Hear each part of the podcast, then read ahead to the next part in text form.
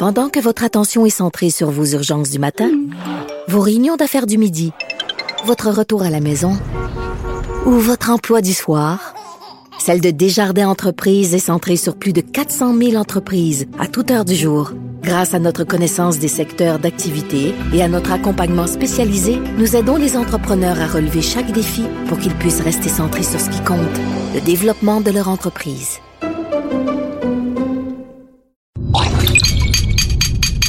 Cube Radio.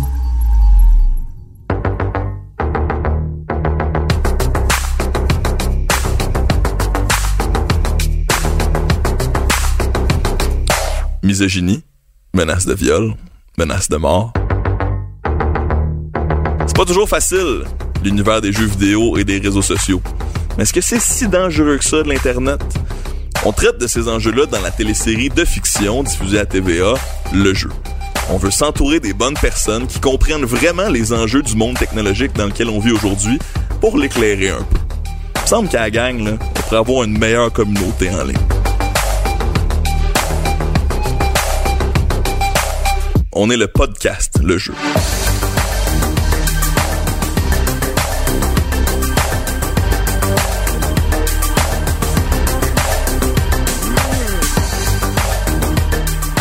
Bonjour, ici Fred Bastien.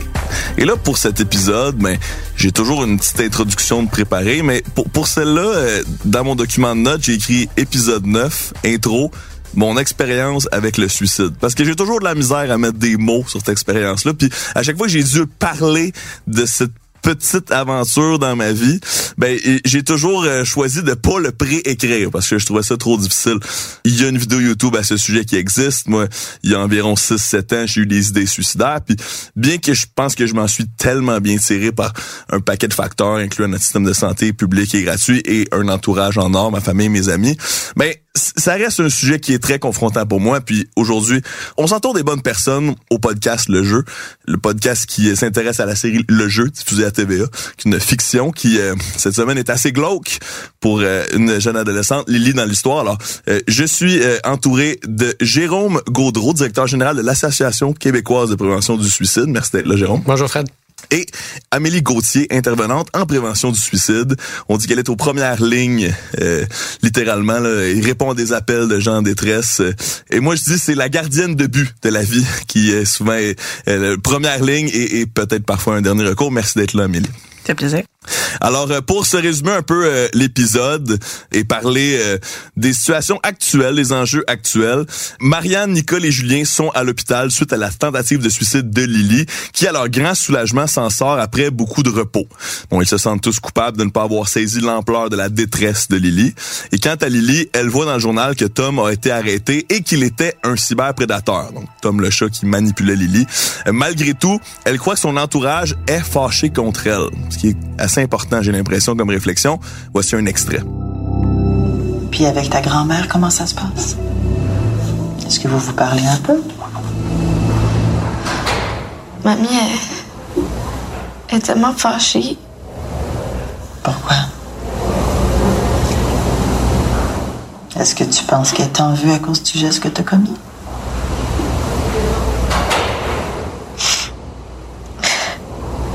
Puis Julien aussi. Marianne. Monde m'en veut. Pendant ce temps, la vie continue d'aller vite pour Marianne et Julien qui se font offrir l'opportunité de développer un gros jeu de réalité virtuelle à livrer dans quatre semaines. Et pour brainstormer, ils partent au chalet avec Cédric qui leur donnera un coup de main et Lily. Mais ils sont déjà rendus quand l'inspecteur du Met tente de les rejoindre sans succès pour les avertir que Frank a reçu sa libération conditionnelle stressant. On a hâte de voir comment ça va finir euh, dans l'épisode 10, mais on est là pour parler aujourd'hui de prévention euh, du suicide. Moi, je dois absolument revenir rapidement sur ma petite histoire parce que j'ai ouvert la porte en partant. S'il y en a qui veulent plus d'informations là-dessus, comme je dis, il y a une vidéo sur YouTube à ce sujet. Mais moi, à l'âge de 24 ans, j'ai fait une dépression et j'ai eu des idées suicidaires. Disons ça comme ça. Euh, j'ai été récupéré par une clinique spécialisée auprès des jeunes adultes. On dit psychotique. Je me suis pas rendu là jusqu'à la psychose, mais j'ai été récupéré par une clinique qui faisait euh, exactement ce que j'avais besoin. Et bien sûr, un entourage en or, des parents, euh, des amis qui m'ont beaucoup aidé, une soeur aussi qui m'a beaucoup aidé. Dans le cadre de la série Le Jeu, Lily qui fait une, tentative de suicide, de, de votre expérience, en quoi est-ce que le cas de Lily est réaliste? Pour euh, ce qui se passe sur le terrain maintenant et euh, qu'est-ce que justement l'entourage de Lily aurait pu faire ou mieux faire euh, dans le cas de la série actuelle? C'est une grande question Ouais. avec deux volets. Commençons avec ça. J'ai trouvé ça très réaliste. J'ai trouvé l'éveil, j'ai trouvé la réaction des proches vraiment très réaliste. La culpabilité, euh, l'incompréhension, euh, la recherche de, de comprendre qu'est-ce que j'aurais pu faire, euh, qu'est-ce comment j'aurais pu l'aider, la recherche d'un coupable. Donc on peut voir là quand Marianne va voir la mère de Lily et l'accuse. Entre les lignes, mais ça, ça ressemble pas mal à ça. On veut blâmer Euh, quelqu'un. On veut blâmer quelqu'un quelque chose euh, à cette euh, à ce non-sens pour pour nous. Donc c'est très réaliste. Ce qu'il aurait pu faire, il y a plusieurs choses qu'il aurait pu faire. C'est sûr que c'est toujours facile d'analyser après coup qu'est-ce que quelqu'un aurait pu faire. Mhm. Oui. Et c'est absolument la réaction des proches, c'est ça. Donc où faut- s'en vouloir. C'est un piège, en effet. C'est de Mm. s'en vouloir.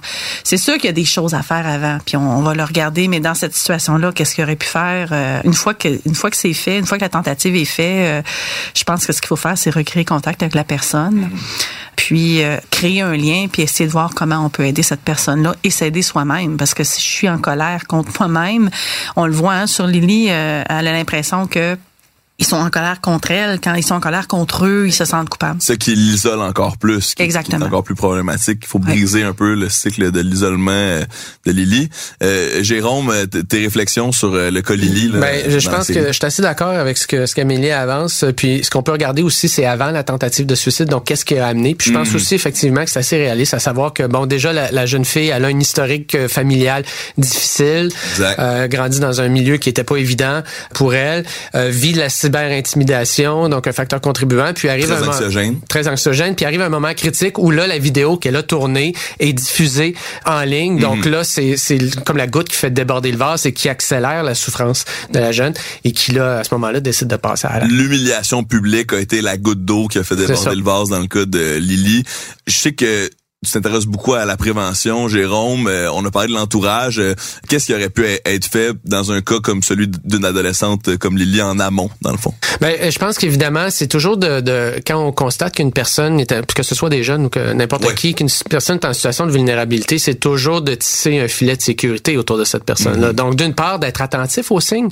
Donc, qu'est-ce qui euh, fait en sorte que, que la personne va pas bien? Donc, euh, on constate un certain comportement qui est peut-être plus étrange, où la personne, son tempérament, son humeur est, différente. Donc, déjà, euh, ça, c'est des signes qui peuvent démontrer qu'il se passe quelque chose. Donc, déjà, il faudrait peut-être aller poser la question, dire Hey, j'ai remarqué depuis un certain temps, on dirait que tu vas moins bien. Qu'est-ce qui se passe? Veux-tu m'en parler? Puis c'est effectivement, si la personne verbalise euh, qu'il y a quelque chose qui se passe dans sa vie, que ça va pas bien, mais même rapidement de poser la question si t'en es ça va-tu mal à un point où ce que tu pourrais penser au suicide? C'est une question qui peut peut-être être confrontante, qui peut peut-être être directe, mais en même temps, ça permet d'aller chercher directement l'information, à savoir dans quel état de gravité on se retrouve Ouais, à quel point on doit agir à vite. quel point on doit agir vite, puis à qui, vers qui on doit se tourner. Mhm. Donc, est-ce qu'on doit juste peut-être aller chercher un peu d'informations sur euh, la situation puis l'aider, ou non, on a besoin d'intervenants spécialisés en prévention du suicide pour parler. euh, C'est une grosse question, mais c'est le but de la question. C'est d'être très confrontant puis de, de forcer les gens à l'action, que ce soit la personne qui répond ou qui pose. Tu sais, on, on veut euh, aider le plus rapidement possible la personne selon le degré de sévérité de ses intentions. Puis en prévention du suicide, tu sais, on dit toujours, si c'est dans le doute, tu t'abstiens pas. C'est un peu l'envers de la Pour l'entourage, Pour l'entourage. Ouais. Il faut aller vers l'idée vraiment ce qui se passe. Parce que peut-être que des fois, on peut avoir tendance à essayer de s'auto-rassurer, de dire, ah, ben, c'est peut-être une mauvaise passe ou la personne est toujours morose. Mais dans les faits, on sait pas vraiment ce qui se passe dans la tête de la personne. Donc, euh, et la personne a besoin d'un entourage. La personne qui est en détresse est souvent dans une situation où elle pense que tout va mal, que la situation ne changera jamais, qu'il y a personne qui peut l'aider, euh, qu'elle sortira jamais. Donc, c'est pour ça que cette détresse-là amène une forme de, de peut-être découragement par rapport à la vie qui fait en sorte que euh, peut-être qu'on on cocktail même de pas. trucs incluant ça. là, C'est ça, ouais. On ira même pas chercher de l'aide. C'est donc euh, si t'as pas l'énergie pour aller chercher de l'aide, puis que personne qui se rend compte que ça va pas bien, puis qui vient pas t'aider, ben ça va encore une fois contribuer au désespoir de la personne. Exact. Puis l'entourage est beaucoup là aussi au moment où tu es prêt à donner de l'aide, mais si l'entourage est là, c'est là où ça, ça aide beaucoup parce que ça, ça doit venir aussi de la personne, je crois. Moi, j'ai quelque chose par Oui. rapport à l'entourage. Oui, oui. Euh, dans le cas de Lily, euh, je suis pas certaine que si sa grand-mère aurait été cognée à la porte puis aurait demandé euh, T'as-tu besoin d'aide? Elle aurait dit Laisse-moi tout seul, j'ai pas envie de te parler. Exact. On le voit bien Donc- aussi, il y a une tension lorsque Nicole essaie d'aider Lily plus tôt dans la Ouais, saison. C'est ouais. vrai, quand même, ça doit arriver, ça, là. Ça l'arrive. Donc, quand on essaie de communiquer avec quelqu'un, on voit que la personne ne va pas bien, que la personne nous rejette, on a à aller chercher quelqu'un d'autre, une meilleure personne qui va avoir un lien différent. Donc de pas de pas abandonner en fait. Parce que oui, ça va arriver que la personne euh, elle va, elle va nous virer de bord parce qu'elle a pas le goût de nous parler aujourd'hui ou parce que il y a quelque chose dans le lien qui fait que c'est pas à toi qu'elle veut en parler. Ce qui est important, c'est de nommer. Je vois que tu es en détresse, je vois que tu vas pas bien, ça m'inquiète. Je vais trouver quelqu'un d'autre, on va trouver quelqu'un d'autre ensemble, mais on va trouver quelqu'un par exemple, faut que tu parles. As-tu pensé que les gens qui t'aiment sont pas fâchés contre toi? Ils sont peut-être fâchés contre eux.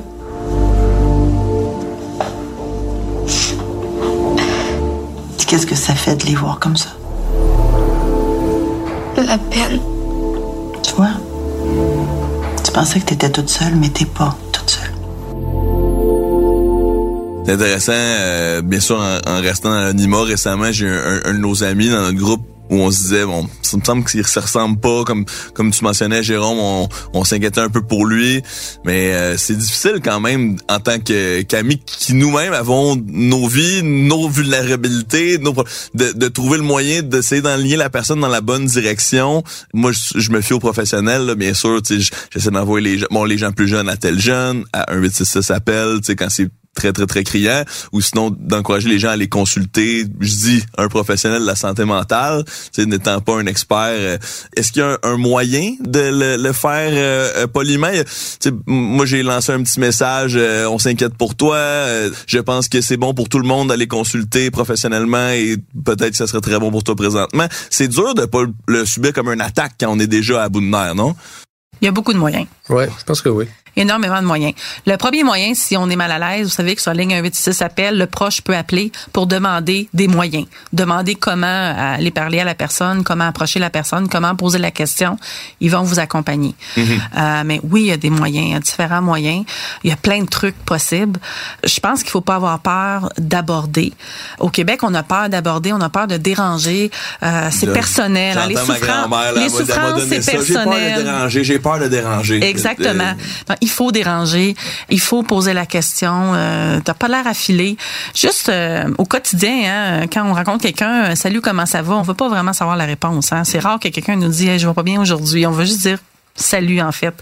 Mais s'arrêter vraiment et puis poser la question pour vrai puis avoir le temps, Une vraie écoute. là. une vraie écoute, avoir le temps d'entendre. Ouais. Oui, c'est ça. Puis C'est de rester soi-même aussi. Hein? Tu sais, On n'a pas besoin de s'improviser intervenant ou Non, non, exact. et essayer de sauver de la, la vie de la personne. Tu sais, On, on est ce qu'on est, puis on connaît la personne qui est devant nous, donc on est capable quand même de peut-être aborder ces sujets-là qui sont un peu plus sensibles, mais il faut juste rester dans les limites de nos capacités. Puis comme dit Amélie, il y a de l'aide qui existe aussi pour les proches, puis qui peuvent nous accompagner là-dedans. Exact. Mais c'est peut-être le moment de la nommer. Ça serait quoi vos recommandations d'aide pour les proches? Je sais qu'il y a un aide pour les proches euh, avant, pendant. Il y a aussi un aide pour les proches malheureux après aussi. Où sont les ressources euh, présentement pour les gens peut-être qui sont moins familiers avec les, les ressources qui sont présentes présentement? Ben c'est certain que je vais vous ramener à la même la même ligne donc Ouais. la ligne 1866 appel. Exact. C'est vraiment au- autant pour les entourages. l'entourage, euh, les personnes endeuillées par suicide, les personnes en détresse, les personnes suicidaires, c'est l'endroit à appeler. Euh, ce sont des intervenants euh, formés, euh, outillés, qui prennent le temps de prendre l'appel avec vous puis de- d'explorer la situation. Et ils vous laissent pas, c'est pas, c'est pas obligé juste une appel. là. donc, euh, il peut y avoir deux, trois appels, donc un suivi. Ben va, on va parler à Lily puis redonne-moi des nouvelles ce soir. Tu sais, fait qu'il y a vraiment un accompagnement. euh, euh, donc, j'en irai les gens vers la ligne 1866. Puis c'est sûr que dans tout bon CLSC, il va toujours avoir aussi un travailleur social euh, qui peut vous accueillir. D'aller cogner. Si on veut aborder la question du suicide, on peut aussi aller sur le site internet comment parler du suicide.com où on donne des conseils aux gens, tout dépendant de la, de la réalité dans laquelle ils se retrouvent. Est-ce qu'on est dans une école? Est-ce qu'on est dans un milieu de travail? Est-ce qu'on est dans des groupes d'amis? Euh, donc, tout dépendant de la situation, on va donner des conseils aux gens pour être capable d'aborder cette question-là de la bonne façon.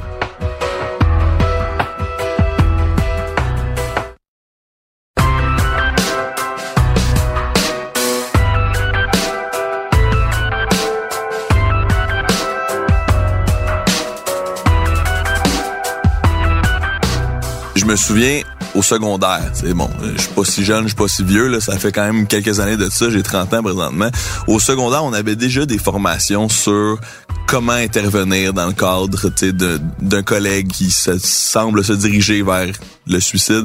Puis effectivement, ce qu'on me dit déjà à l'époque, c'est ce que tu mentionnais précédemment, immédiatement confronté avec la grande question pour vraiment prioriser le cas. Je pense que on a beaucoup de travail, puis je pense qu'il y a beaucoup de gens qui travaillent encore aujourd'hui là-dessus. Est-ce que ça a beaucoup bougé cet enjeu-là dans les 10, 15 dernières années? Moi, ce matin, quand je faisais ma recherche, puis j'ai lu qu'il y avait encore trois suicides au Québec par jour. Je sais pas si c'est un sujet tabou, mais moi, là, ça m'a scrappé ma matinée, les amis, parce que même si je savais que c'est de ça qu'on s'en venait parler aujourd'hui, même si c'est un sujet avec lequel je suis relativement familier, même si c'est encore difficile pour moi d'en parler, puis pour plein de monde, je comprends que c'est la même chose, ça m'a comme, à la fois, m'a fait apprécier le fait que je suis comme tombé du bon côté de la statistique pour un paquet de raisons, puis tu sais, personnellement, encore une fois, j'en reviens pas à quel point c'est possible d'être heureux, puis que je pensais pas que ça l'était au moment où, puis ça, c'est un message qu'on doit circuler, je pense, qui résonne bien sur Internet souvent, mais autant de l'autre côté, je me disais, mais Colin, on, on continue d'en perdre euh, comme ça à chaque jour, je le voyais comme une grande défaite, tu sais, ça m'a beaucoup pesé euh, Puis quand, j'ai entendu euh, parler de ça. je veux pas scraper ta journée davantage, Encore, ouais. mais tu sais, trois suicides par jour, 80 tentatives de suicide par jour au Québec. Puis on peut dire qu'à tous les jours, il y a probablement autour de 300 à 400 personnes qui pensent activement à, à s'enlever à vie. Donc ça touche des, centaines de milliers de Québécois à, à Une, chaque année. une personne de trop. Je ne le souhaite à personne d'a- d'avoir été dans une situation similaire. Moi, je suis quelqu'un d'optimiste de nature, puis je, je travaille en prévention du suicide maintenant plus de quatre ans, puis je te dirais qu'il y a quand même une évolution. Euh, je pense qu'on peut parler davantage de ces problématiques-là de manière ouverte. Je pense que de plus en plus de Québécois qui sont sensibilisés à la, la réalité du suicide, puis à, à quoi faire pour euh, réagir. Je vois beaucoup de- davantage de milieux de travail qui, con- qui comprennent qu'ils ont une responsabilité en matière de prévention du suicide. Tu sais, c'est oui la sécurité de nos employés, de nos travailleurs dans les usines par exemple, mais la santé mentale de nos, de nos employés, c'est aussi important et on s'en préoccupe davantage. Donc je pense qu'il y a un courant quand même assez intéressant qui se présente. Si on regarde les taux de suicide chez les jeunes, on a des bonnes nouvelles à dire. Les taux ont baissé beaucoup depuis le début des années 2000. Et qu'on les prend. Et que ça me fait du bien Et, et c'est une très bonne nouvelle parce que de ce qu'on observe, les taux de suicide se suivent. La les générations, les cohortes gardent leur taux de suicide. Donc, si le taux de suicide chez les jeunes est bas présentement et continue à baisser, ben peut-être que ça va continuer à baisser dans Sur ces- le long terme, sur si le on long terme, continue de- ah, de former pendant que les ces gens-là vont vieillir, tu sais. Mhm. Donc, moi, je pense qu'on est capable de, de réduire le suicide significativement. Je suis d'accord avec toi. Je pense qu'il faut plus qu'il y en ait aucun suicide. Puis en sensibilisant les gens, en les outillant pour être un peu plus alerte, pour savoir comment réagir, à qui s'adresser, ben je pense qu'on va être capable d'en prévenir davantage. Que ça soit plus un tabou. En fait, que ça soit plus un tabou, hein. Exact. Euh, parce que souvent, quand on commence à parler de suicide ou de prévention suicide, tout à coup, on se rend compte que dans l'établissement où on est, tout à coup, il y a plein de gens qui ont été touchés, mais ils en parlaient juste pas. Euh, donc, c'est une des raisons qui fait qu'on peut, on, peut- on peut rentrer dans les entreprises. Il y a une ouverture qu'il n'y avait pas avant. Il y a 10 ans, moi, ça fait 20 ans que je suis en prévention suicide, puis il y a 10 ans, c'était pas la même ouverture du tout. Elle et moi, on est. euh, On était super proches, là, fait que je comprends pas trop pourquoi on en a pas parlé. La honte. À cet âge-là, fort, vous savez. Puis avec vous deux, comment ça se passe? Est-ce qu'il y a eu des conflits récemment? Des petits accrochages. Mais. Elle était souvent fâchée, mais. Mais c'est sûr que depuis une couple de mois, on vit des choses. euh, Peut-être qu'on n'a pas été assez attentive. Je pense qu'on peut considérer le suicide comme un peu un symptôme de la maladie mentale, de la santé mentale en général. Puis ça, tranquillement, il y a encore beaucoup de travail à faire, mais c'est vrai que le tabou commence à diminuer. Puis c'est avec des initiatives comme ce qu'on fait aujourd'hui, puis d'autres personnes qui prennent parole ailleurs, peut-être qu'on peut démocratiser un peu euh, cet enjeu-là. Je, je serais intéressé d'avoir votre opinion là-dessus. Récemment, je lisais des réflexions sur la santé mentale qui disaient que ben, souvent, euh, la plupart des problèmes de santé mentale sont plus présents qu'on pense dans la société parce que plusieurs personnes n'en parlent simplement jamais, même pas à des professionnels ou à des scientifiques. Donc, c'est très, très underreported en anglais, là, puis que ça affecte une majorité d'humains, puis que peut-être qu'on devrait commencer à penser à la maladie mentale comme un rhume. Des fois, on est malade, Puis c'est normal qu'on ait besoin de se reposer puis de changer des trucs dans notre vie pendant ce temps-là pour se réajuster. Mais ça peut arriver à tout le monde et on peut en guérir. On guérit d'un rhume. Est-ce que c'est euh, une allégorie qui semble faire écho là, dans vos méthodes de, de, de que, vulgarisation actuelle? Effectivement, la grosse difficulté avec les troubles de santé mentale, c'est que c'est pas comme un bras cassé. tu sais. Mm. C'est pas aussi. Il n'y a pas nécessairement une seule technique. Vous dire, ok, t'as une dépression parfait, maintenant fais ci, fais ça, fais ça. Dans, dans, dans deux mois, ça va être Pas réglé. comme un plâtre, pas comme un plâtre. Donc c'est c'est beaucoup plus difficile. Le fait qu'on en parle plus, je pense que ça fait en sorte que les gens sont plus ouverts de partager leur propre vulnérabilité, de demander davantage d'aide, ce qui crée aussi une pression sur les ressources en santé. Oui. Donc, il y a davantage de gens qui ont besoin de soutien parce qu'elles le réclament. Et malheureusement, le système de santé est pas encore bien adapté à ces besoins-là. Je pense que le budget, la part du budget de la santé qui est mis à- dans la santé mentale, je pense c'est autour de 5-6 Wow. ce qui est minuscule par rapport au curatif physique.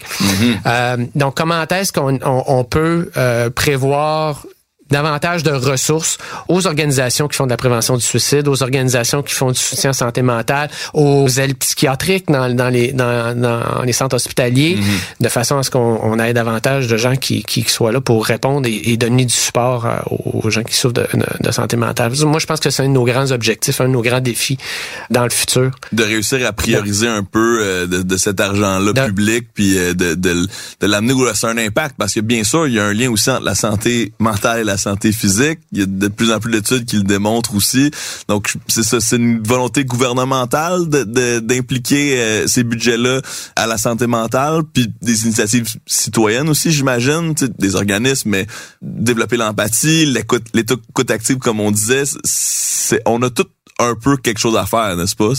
C'est donc c'est la responsabilité de tout le monde de s'y intéresser. C'est la responsabilité de tout le monde, ça c'est certain. Déjà en commençant par soi-même, donc prendre soin de sa santé mentale.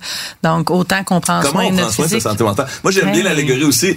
Quand on, on t'apprend à être sauveteur, avant de sauver quelqu'un qui se noie, faut que tu sois sûr que tu es en santé toi-même. Hein? Ouais. Avant d'entrer sur le, le terrain où c'est un problème, là, tu t'assures qu'il n'y a pas un feu pour pas te brûler toi-même en essayant de sauver quelqu'un. tu sais.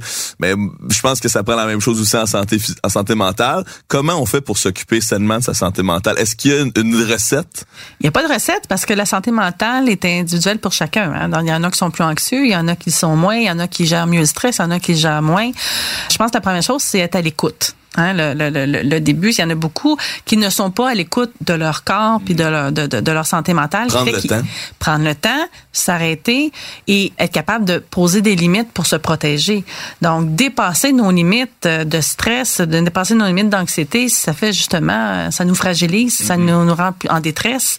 Mm-hmm. Ça crée Euh, du stress, qui, qui a une réponse Exactement. physique sur notre oui. corps qui donc, peut Oui, donc euh, je pense que la première chose, c'est s'écouter. Moi, Principalement. par, par rapport à ça, j'aime ça aussi. euh, euh, je je m'étais pas rendu compte avant à quel point il y a peu de moments dans ma journée où il y a personne en train de me parler, que ce soit un être humain ou une radio ou une télévision ou un Mm-hmm. que Facebook. tu fais deux, trois choses en même Exact. temps. Et là. qu'il y a peu de moments pour le, dia- le dialogue euh, intérieur, pour le monologue Oui. intérieur en fait. Lui, il faut l'écouter. Ça prend des moments de silence dans notre vie pour écouter ce, ce monologue-là. Ça Ah fait partie des clés de la, la, la prévention. Là. Oui. C'est la première étape. Des, des pistes, Jérôme, pour, euh, Ben, pour je- je- prendre soin de nous et de, no- de nos, euh, de nos pères? Faire ce qu'on aime, hein. c'est Ouais. pas compliqué. C'est euh, oui, faire ce qu'on aime, c'est prendre le temps de faire ce qu'on aime. Effectivement, on a tous des vies de fous, euh, on court à gauche, à droite, euh, on est tous pris dans cette espèce de, de, de dynamique là. Ben c'est c'est la même chose. Faut faut Ouais. s'arrêter et dire regarde moi, aller prendre une marche là avec mon chien là, c'est ce qui me rend le plus heureux dans ma vie. Ben fais-le, tu sais, ça va t'aider, ça va t'aider à te recentrer. C'est les personnes suicidaires, les- c'est c'est souvent ça qu'on leur propose. Je veux dire, qu'est-ce que tu peux faire maintenant pour te sentir mieux? Parce qu'une personne suicidaire est toujours ambivalente, entre sa volonté de mourir et sa volonté de rester en vie. La personne est encore en vie, donc il y a des raisons pour lesquelles elle est en vie. C'est- Complètement. C'est quoi ces raisons-là? Faut se nourrir. c'est ça. Donc, qu'est-ce qui te nourrit? Donc, si ça, ça te nourrit, ben fais-le. Puis ça va, ça va aider. Ça réglera pas tous tes problèmes, mais au moins ça va te sortir de ton mindset dans lequel t'es, qui, qui lui veut mourir. Puis on va essayer de faire grandir cette partie.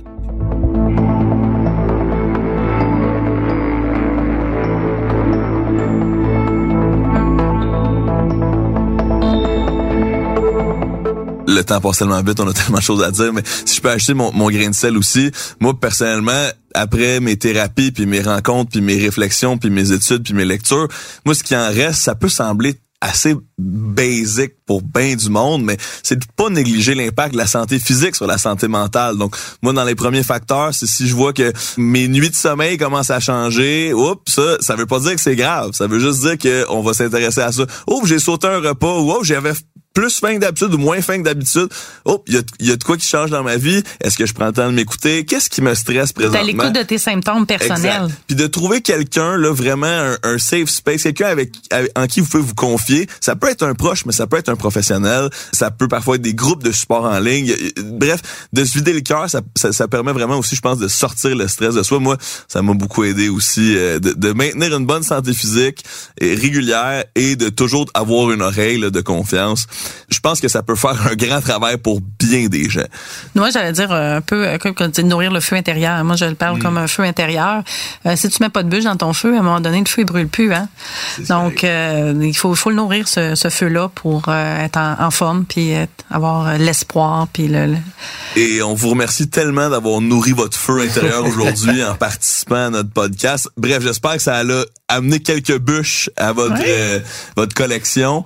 En tout cas, certainement, j'espère que nos auditeurs aussi euh, ont, allumé quelques flamèches, euh, ont été éclairés par notre brève rencontre. Bien sûr, euh, on l'a mentionné, les lignes 1866 appel, plein d'informations sur euh, internet aussi, comment parler du suicide, que ce soit à l'école, au travail ou en société.